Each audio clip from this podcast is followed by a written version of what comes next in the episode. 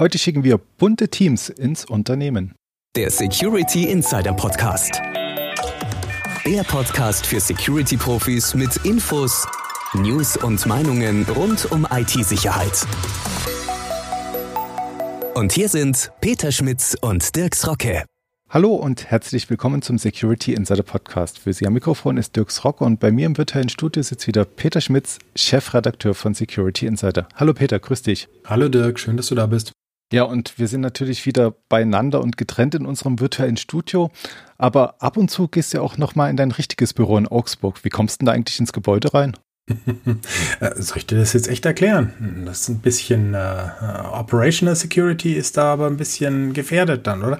Nein, Schmarrn. Ähm, also klar, ganz einfach mit einem Security Token und äh, dann öffnet sich die Tür. Und du meinst, das ist eine sichere Sache? Nee, ja, gut, für den, für den Bedarf, den wir dort haben. Also, ich meine, wenn wir eine Bank wären, dann würden wir vermutlich mit Handflächenscan und Iriserkennung und Sprachbiometrie und was der Geier was arbeiten. Aber ob ich jetzt einen Schlüssel habe oder ob ich eine Keycard habe, das ist, glaube ich, für ein normales Bürogebäude jetzt nicht so unterschiedlich wichtig. Im Zweifel würde dir statt der Keycard auch schon ein Werkzeugkasten genügen. Weil was denkst du, wenn dann ein Monteur ankommen würde, der sagt, ich muss jetzt einfach meine Lampe wechseln, der würde doch auch einfach reinkommen, oder? In den meisten Fällen wahrscheinlich schon, in den meisten Unternehmen, ja. Und genau um das Szenario geht es beim Red Teaming. Und das wollen wir heute mal besprechen, und zwar mit dem Rüdiger Toast von F-Secure. Ja, hallo Herr Trost, schön, dass Sie Zeit für uns gefunden haben. Und heute geht es ja um das Thema Red Teaming bzw. Pentesting. Oder wir haben uns jetzt gefragt, ist das eigentlich dasselbe oder ist das was Unterschiedliches? Können Sie da vielleicht die ganzen Begriffe mal ein bisschen gegeneinander abwägen und uns ein bisschen nachhelfen, wie man das zu verstehen hat, was da was ist? Ja, hallo. Ähm, ja, das ist oft schwer zu verstehen, wo da die Abgrenzung ist, keine Frage.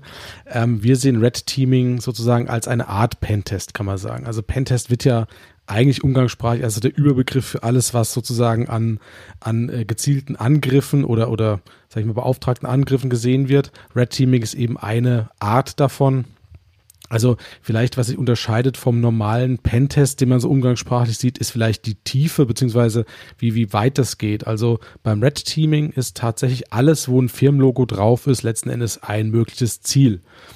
Und äh, wenn man es mal vergleicht mit so einem klassischen Pentest, wo man jetzt, keine Ahnung, mal eine Firewall testet oder mal einen Webserver testet, ist das natürlich deutlich umfangreicher.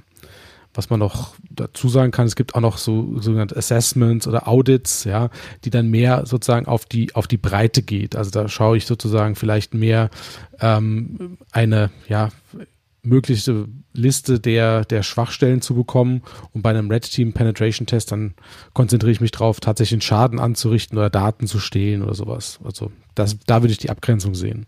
Okay, das waren jetzt ganz, ganz viele Begriffe, die Sie genannt haben. Also Sie sagten, das Red Teaming lässt sich als Unterform des Pentesting verstehen und dann haben Sie noch das Assessment bzw. das Audit genannt. Sind das auch Unterkategorien oder auf welchen Ebenen bewegen die sich?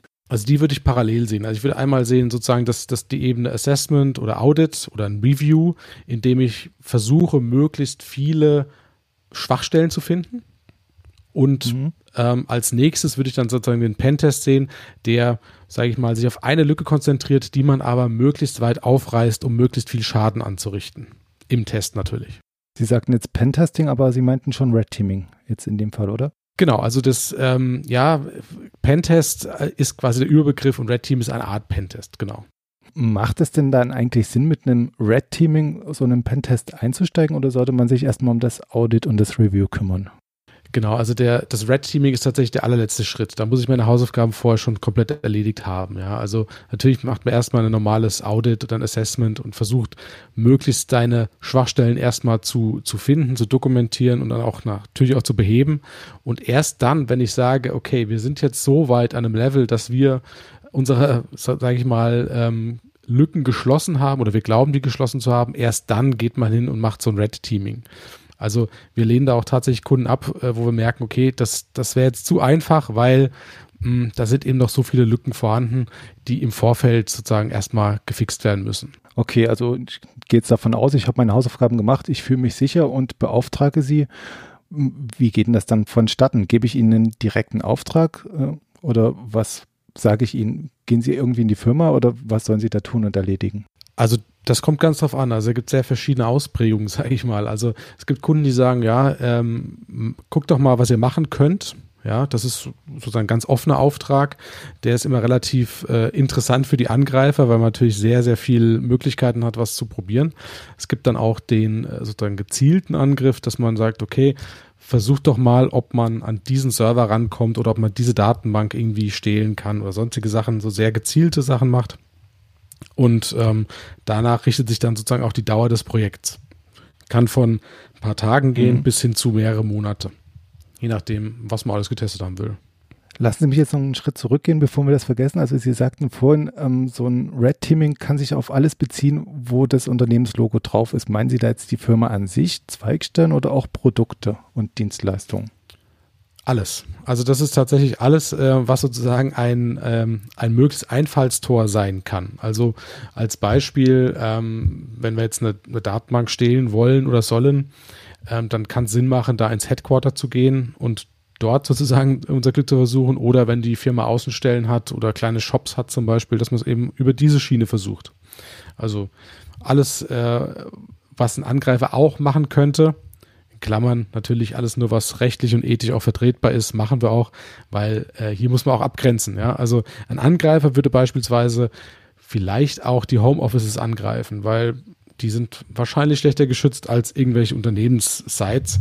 Aber da ziehen wir natürlich eine Grenze. Also wir werden jetzt keinen Mitarbeiter zu Hause besuchen und versuchen, über seinen Firmenrechner, über das VPN irgendwie an die, an die Daten ranzukommen.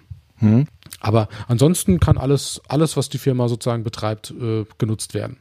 Okay, machen wir es jetzt mal ganz konkret. Sie stehen vor der Hauptzentrale. Ja, was machen Sie denn da? Also Sie haben da jetzt keinen Key, dass Sie da rein können. Äh, stehen Sie jetzt vor der Tür oder beobachten Sie das Gelände erstmal? Wie gehen Sie da vor?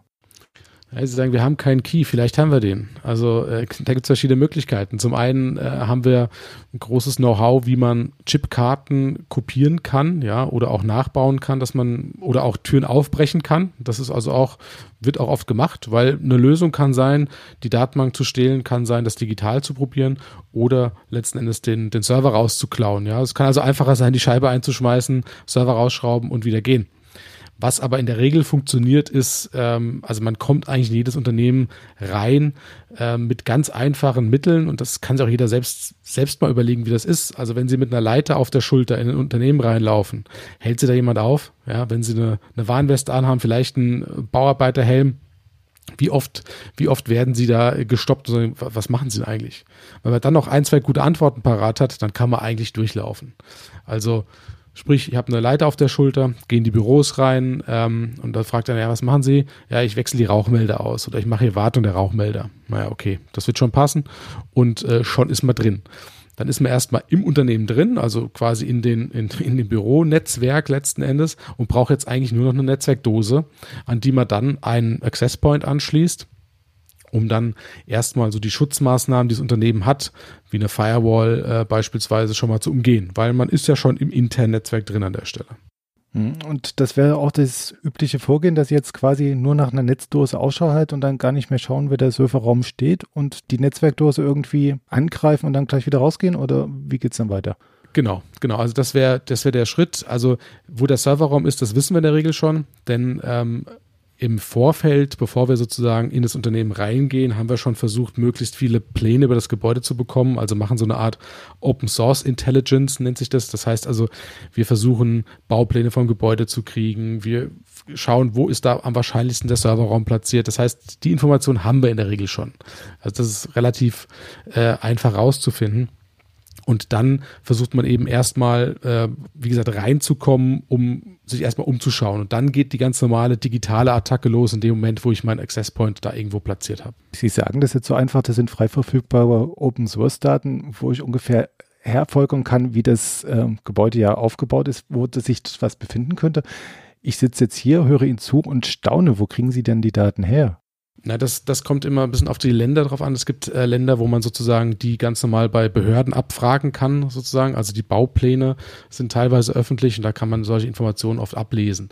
Oder natürlich erfahrungsgemäß weiß man, wo ein Serverraum in der Regel platziert ist oder ähm, wenn man im Gebäude drin ist, dann findet man den auch, äh, wenn man, wenn man danach Ausschau hält, sozusagen. Im Zweifelsfall fragt man einfach danach. Also man kann ja mit den Mitarbeitern auch reden. Äh, da ist das Thema Social Engineering. Ähm, wenn man richtig fragt, kriegt man auch in der Regel die, die korrekte Antwort. Was sind denn das da für Leute? Das klingt ja relativ charmant, wenn Sie da reingehen mit Ihrer Leiter, mit den Leuten plauschen. Ähm, stellt es besondere Anforderungen an die Leute, die Sie da beschäftigen, die dieses Red Teaming durchführen? Ja, absolut. Also das ist schon, äh, man muss da schon auch ein bisschen gewitzt sein und äh, ja, man muss die Leute da ein bisschen um den Finger wickeln können, keine Frage. Ja. Also es ist, man kennt das ja, wenn man in ein Unternehmen reingeht, dann sind die Leute erstmal offen und nett und freundlich, man möchte demjenigen ja helfen. Also es ist ja im, im, im Business-Umfeld ist man ja erstmal offen und wenn jetzt einer reinkommt, können ein Kunde sein oder, oder ein, ein Partnerunternehmen und man ist prinzipiell erstmal freundlich und möchte dem gegenüber helfen. Und wenn der jetzt äh, zwei, drei Fragen stellt und dann irgendwann die dritte, vierte Frage, lässt er sowas einfließen, so, ja, keine Ahnung. Ähm, ja, ich habe von der, von der Frau sowieso aus der Personalabteilung ja gehört, ihr habt so Probleme mit eurem, mit eurem Virenscanner. Wir haben das ja auch, wir haben hier dieses, dieses Dingsbums-Tool, habt ihr das auch? Und sagt die Kollegin, nee, nee, wir haben hier sowas mit so einem roten Logo irgendwie so. Und dann weiß der Angreifer schon wieder ein bisschen mehr über das Unternehmen letzten Endes. Ja, das kann natürlich auch eine Frage sein, wo finde ich hier was? Also wo ist der Serverraum, wo äh, ist der Meetingraum, wo trifft sich der Vorstand, whatever. Wenn man die Frage richtig formuliert und im, im richtigen Kontext sozusagen, kriegt man eigentlich auch die Antworten raus. Und es ist dann auch die typische Situation, dass sie nicht entdeckt bzw. enttarnt werden, dass dann wirklich keiner eine skeptische Frage stellt. Also gibt es irgendwie so, so Werte, dass sie sagen können, so oft äh, klappt die Nummer in 80 Prozent der Fälle und manchmal kommen wir halt doch nicht durch? Ja, also es ist sehr selten, dass man da erkannt wird, also oder beziehungsweise enttarnt wird.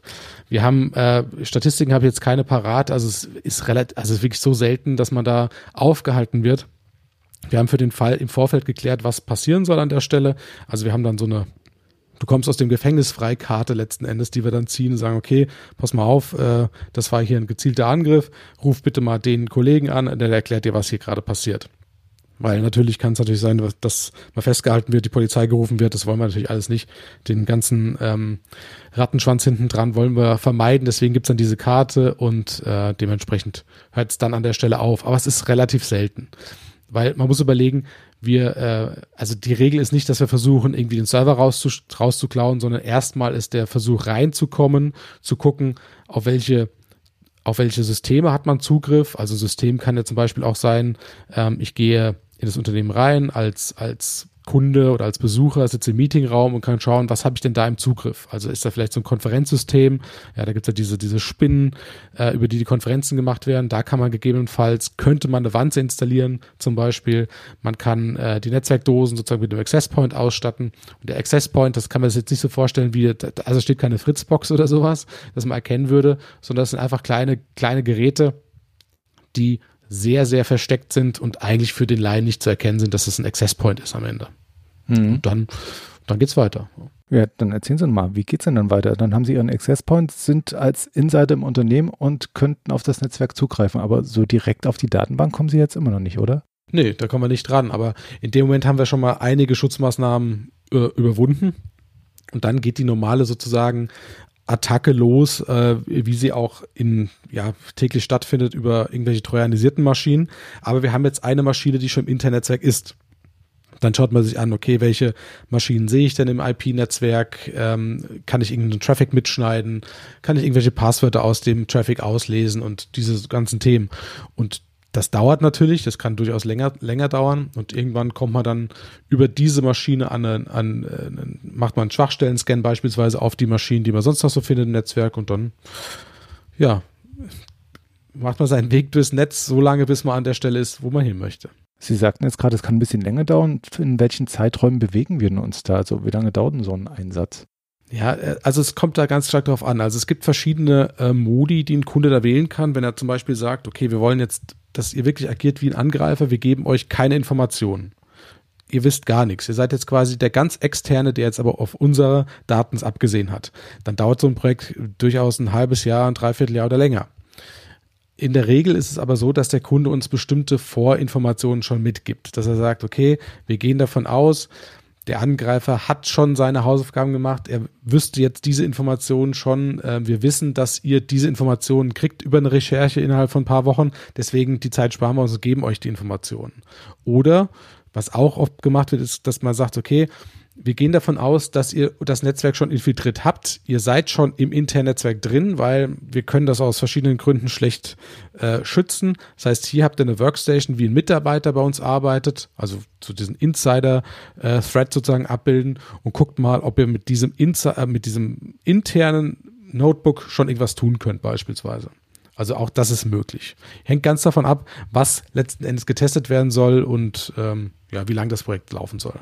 Mhm. Wie werden Sie dann eigentlich entlohnt? Auf Zeit oder auf Erfolgsbasis?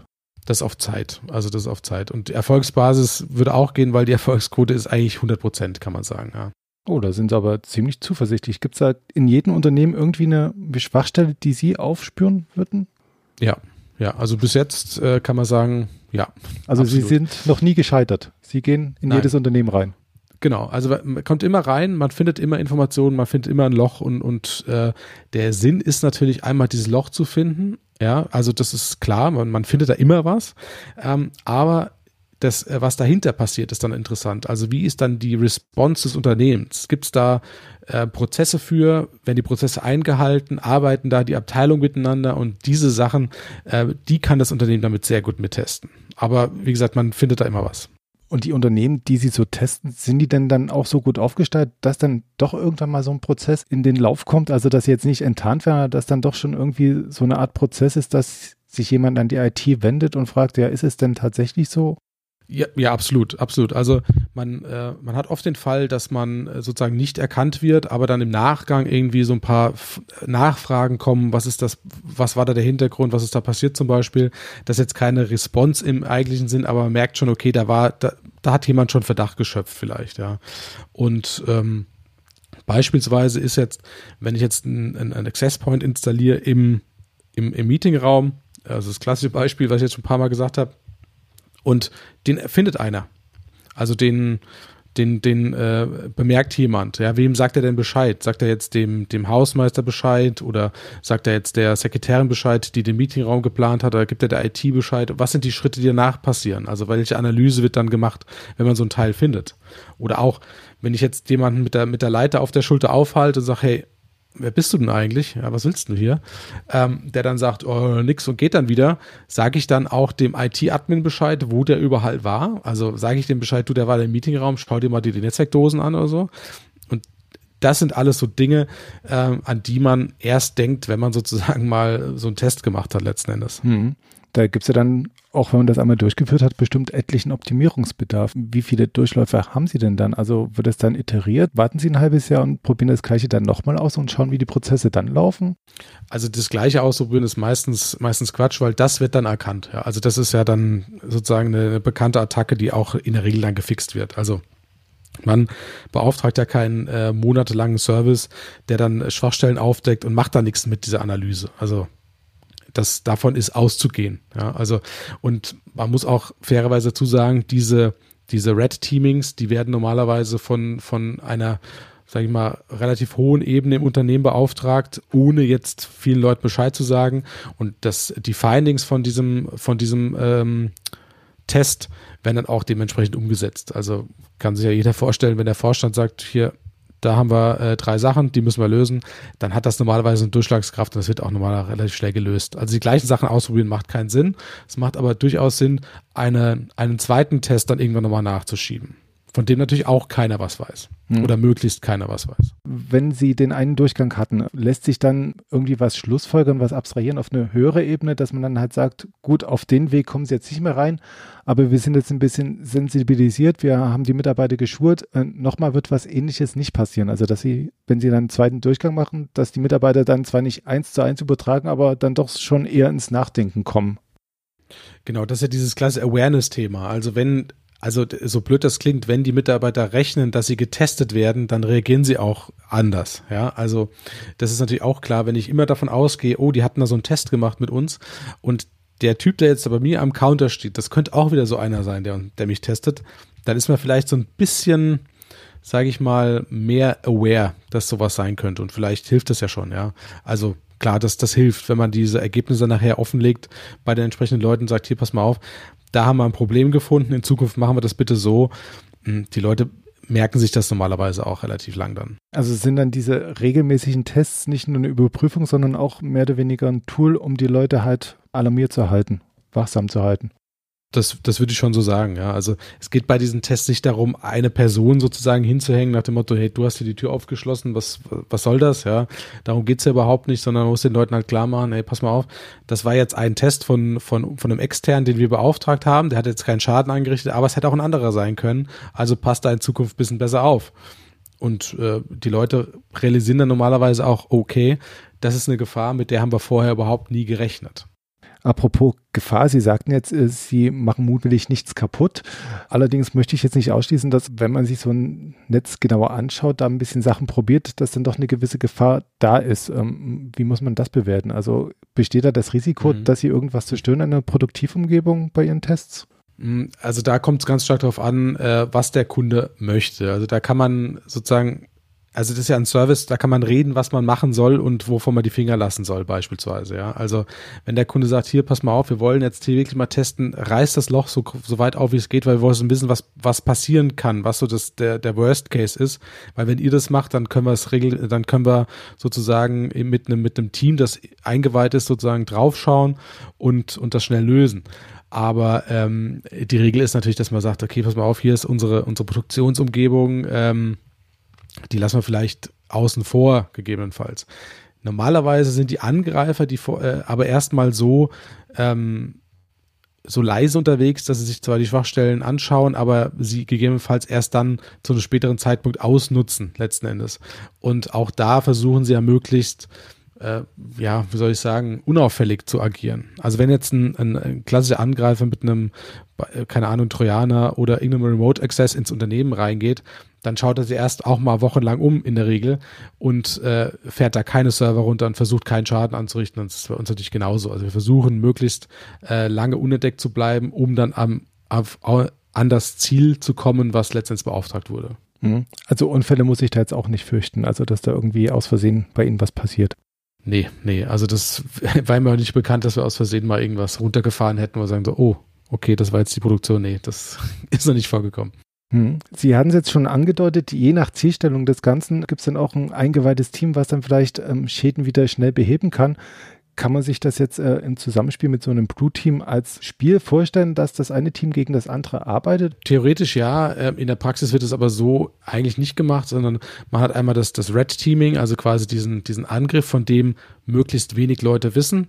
Und dann im Nachgang dazu hat man vielleicht ein Blue-Team, dass man das, das mit dem SOC oder mit den Security-Leuten zusammensitzt und dann vordefinierte Szenarien durchspielt und sagt, okay, wenn das jetzt passiert, dann würden wir das tun. Ja, also da gibt es dann auch solche quasi Attacken, die man abspielen kann, um dann zu gucken, okay, wie würdet ihr, wie würdet ihr das erkennen, was würdet ihr in so einem Fall tun, ähm, was sind da die besten Schritte, sowas zu tun. Also es sind zwei, äh, sage ich mal, Projekte, die ähm, nicht zeitgleich laufen sollten, weil sonst äh, ja wissen auch zu viele Leute, dass es, dass was passiert äh, in diesem Moment. Deswegen ähm, macht man es eher zeitlich getrennt. Nochmal zur digitalen Seite, wenn Sie da schauen und versuchen irgendwie was rauszufinden innerhalb der Netze, wenn Sie schon drinne sind, welches Wissen haben Sie denn da? Also was kann ich Ihnen da unterstellen? Ne? Kennen Sie diverse Zero-Day-Exploits? Ähm, haben Sie Insiderwissen von irgendwelchen Hackern oder versuchen Sie nur bekannte Schwachstellen auszunutzen, beziehungsweise schlecht umgesetzte Best Practices, beziehungsweise gar nicht umgesetzte Practices?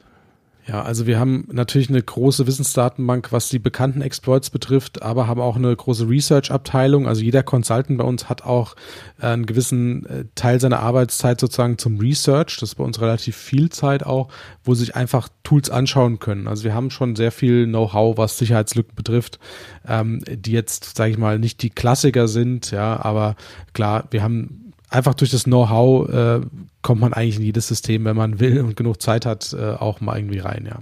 Wie arbeiten da diese Researcher bei Ihnen so? Also welchen Teil der Arbeitszeit nimmt das ein? Dieses, dieses Forschen, dieses Nachdenken, Sinnieren über Schwachstellen? Wie, wie kann man sich das vorstellen? Haben die da so eine Art Lounge, wo die da sitzen oder lesen die in der Bibliothek irgendwas oder sind die zu Hause?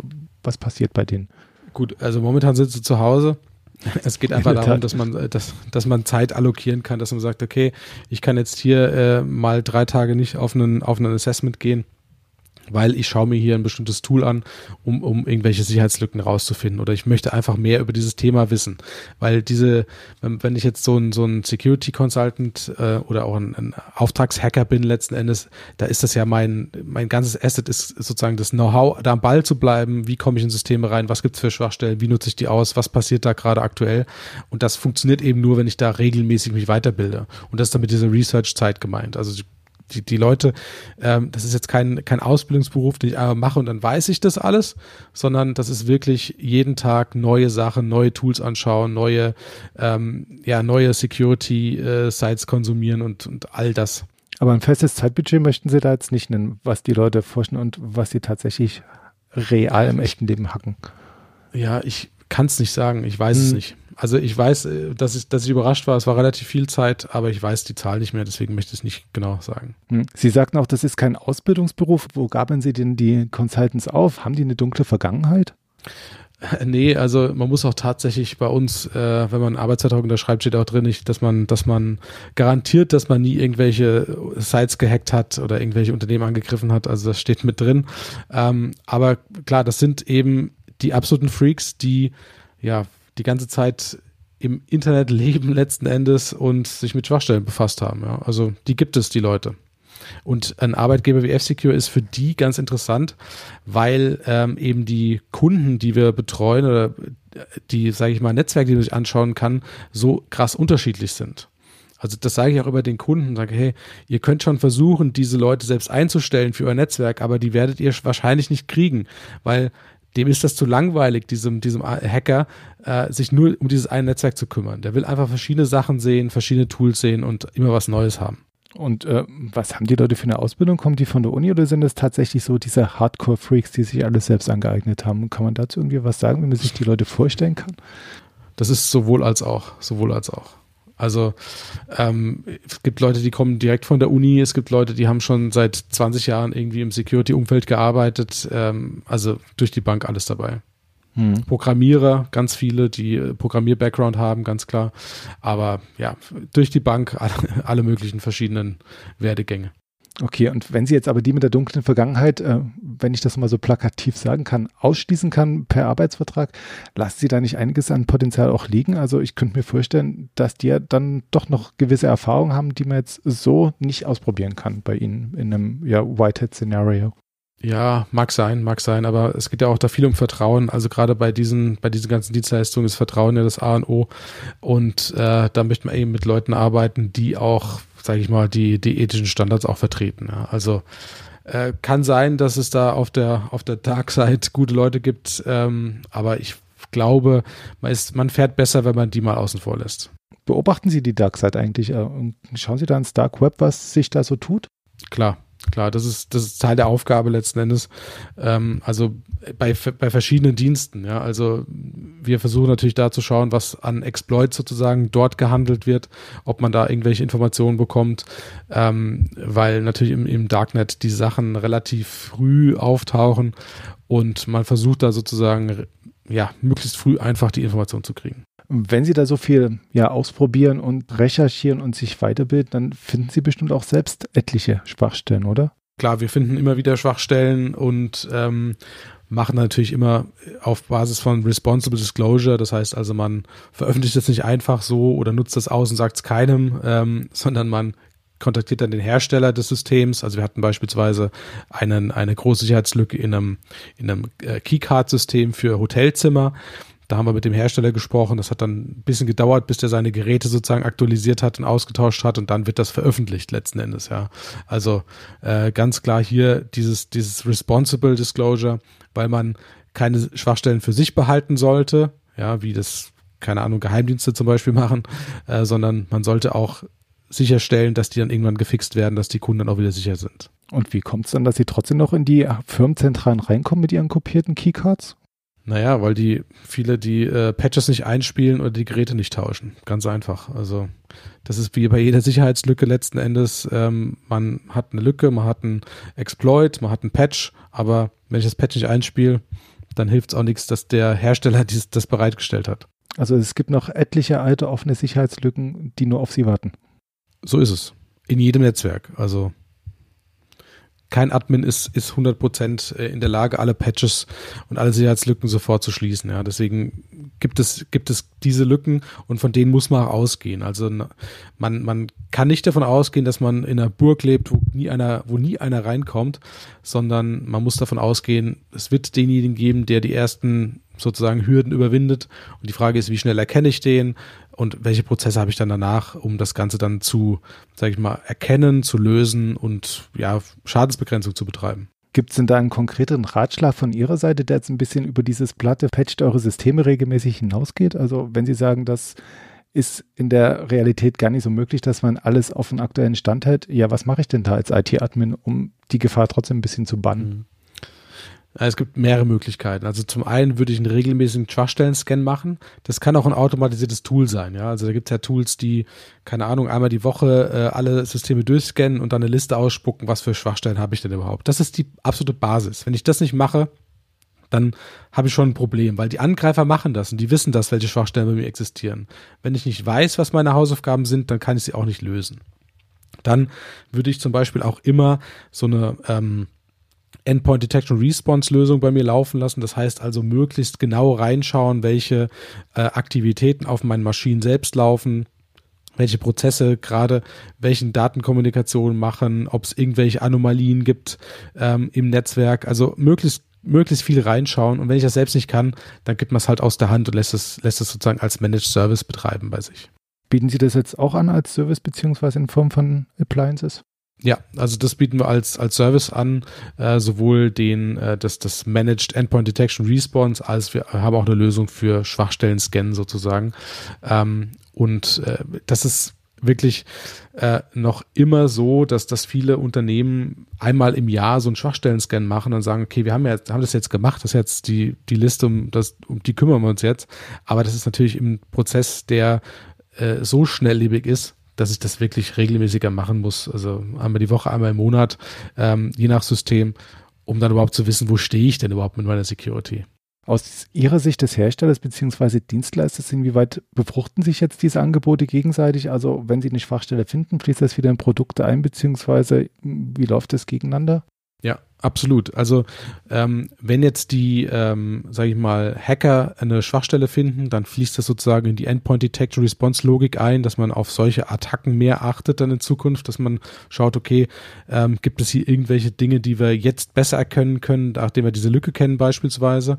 Aber auch ähm, umgekehrt greifen diese, Angr äh, diese Hacker, also unsere eigenen Hacker, greifen auch unsere Software an, unseren Service an, regelmäßig, um zu schauen, gibt es da irgendwelche Lücken, die man ausnutzen kann oder irgendwelche Schwachstellen, die wir vorher noch nicht kannten. Also darauf basiert das Ganze, die ganze Idee ähm, von unserem Portfolio basiert eben darauf, dass diese verschiedenen Ansätze der Security sich gegenseitig befruchten an der Stelle. Mhm. Also um jetzt das klassische Bullshit-Bingo, Buzzword, Synergien zu verwenden, äh, das ist der Hintergrund davon. Ach, das ist Bullshit-Bingo. Wollten wir doch bei den Podcasts vermeiden. Jetzt haben wir es doch wieder. Ähm, Nochmal eine Frage, wie Sie denn geschäftlich aufgestellt sind. Ähm, ist das jetzt ein Prozess, der im Fließen ist? Also sieht man jetzt die Dienstleistung im Kommen, dass Sie jetzt dieses Red Teaming vielleicht ein bisschen mehr gewichten oder hat sich das jetzt so eingepegelt, dass es ein ja, fester Standfuß ist und die anderen klassischen Sicherheitslösungen noch so bleiben oder sieht man da eine gewisse Bewegung in Ihrem Angebot im Markt? Ich würde schon sagen, man sieht so eine Bewegung hin mehr zu Managed Services, also generell, äh, sage ich mal, sei es jetzt Endpoint, äh, Endpoint Detection Response oder ganz normales äh, Endpoint Security. Immer mehr Kunden wollen das aus der Hand geben, weil sie merken, okay, das ist, äh, ist jetzt einfach zu viel, weil wir wollen uns jetzt nicht den ganzen Tag um Security kümmern, sondern wir wollen unserem normalen Geschäft nachgehen. Also lass das die Experten machen, weil das Thema ist doch schon relativ komplex. Also wenn ich jetzt IT Security als, als Themenkomplex mal zusammenfasse, dann ist es ja vor 20 Jahren war das keine Ahnung, Virenscanner, eine Firewall und ein Proxy.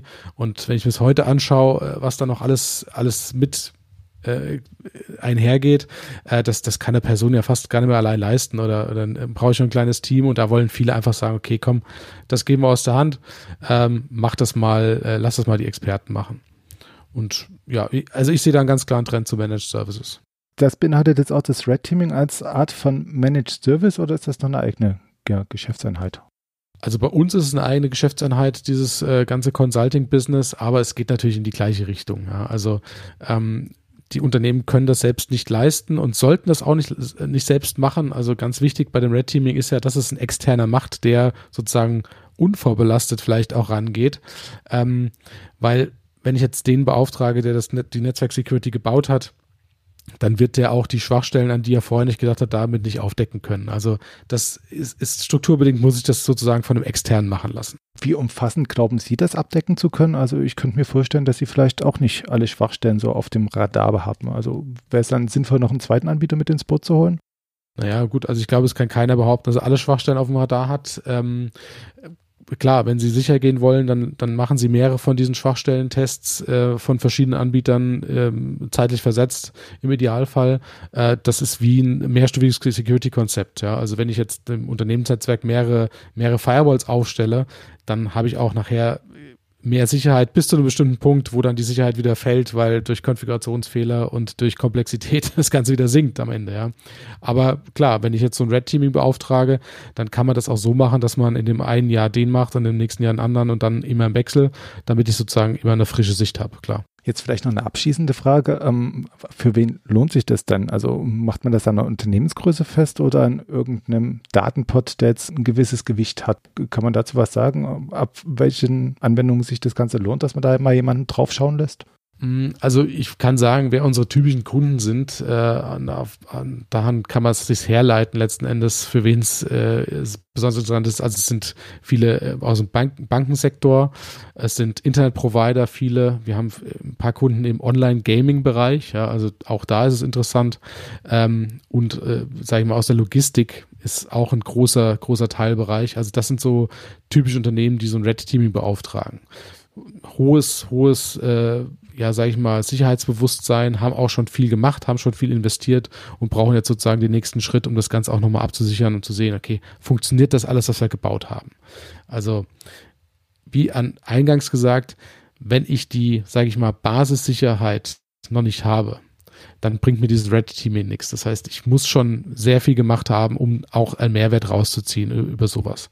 Weil wenn jetzt der, der Red Teamer kommt und nach einem Tag sagt, hier, wir sind fertig, äh, das war so einfach, dann bringt mir das auch nichts.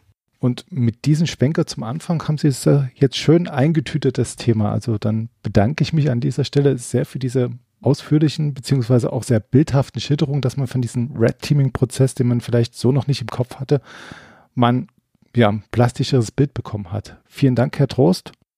Ja, vielen Dank. Danke, dass ich dabei sein durfte. Und an dieser Stelle sage ich nicht nur Ihnen vielen Dank und auf Wiedersehen, sondern auch unseren Hörern. Bis zum nächsten Mal. Das war der Security Insider Podcast. Der Podcast für Security-Profis mit Infos, News und Meinungen rund um IT-Sicherheit.